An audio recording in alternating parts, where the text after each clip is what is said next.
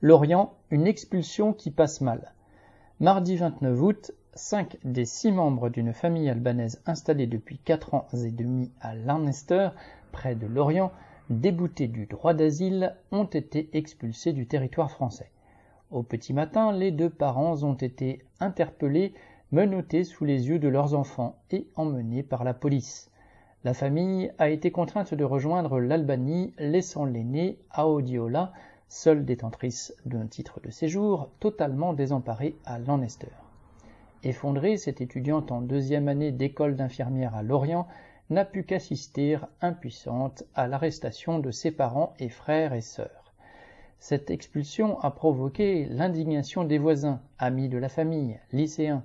À l'appel d'une quinzaine d'organisations, plus de 400 personnes ont manifesté leur colère samedi 2 septembre dans les rues de Lorient exigeant le retour de la famille d'Aodiola.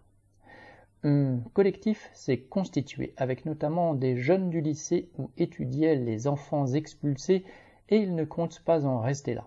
Ce cas n'est pas isolé puisque mardi 29 août, 22 demandeurs d'asile résidant dans l'Ouest ont été reconduits à Tirana.